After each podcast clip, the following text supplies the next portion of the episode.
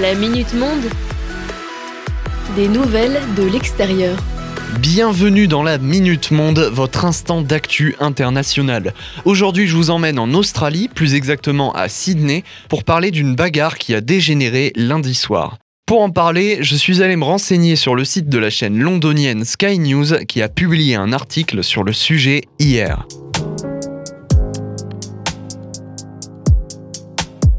Watif Faletolu, âgé de 17 ans, a perdu la vie lundi soir lors d'une rixe au carnaval du spectacle royal de Pâques à Sydney. Le jeune homme a succombé à un coup de couteau alors qu'une ambulance venait de le conduire à l'hôpital. Les autorités enquêtent sur le lien probable entre l'événement et un règlement de compte. En attendant, un jeune homme de 15 ans a été arrêté et inculpé pour port d'armes blanches dans un lieu public. Cependant, il ne semblerait pas être coupable du meurtre de Faletolu. La police a par ailleurs fait un appel à témoins à la télévision. Les proches de Faletolu ont procédé à un hommage et Sky News nous apprend que la compagne du jeune homme est enceinte de lui. Les deux familles parviennent à trouver un semblant de réconfort dans cet héritage après la perte d'un être cher, comme l'a déclaré la sœur de la jeune femme sur les réseaux sociaux, je cite Ma bien-aimée sœur a été bénie de son enfant, je resterai à ses côtés à chaque étape.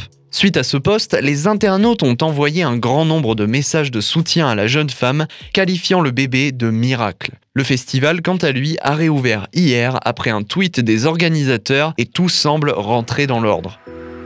C'est déjà la fin de cette Minute Monde, je vous remercie de votre attention et je vous dis à demain pour la prochaine.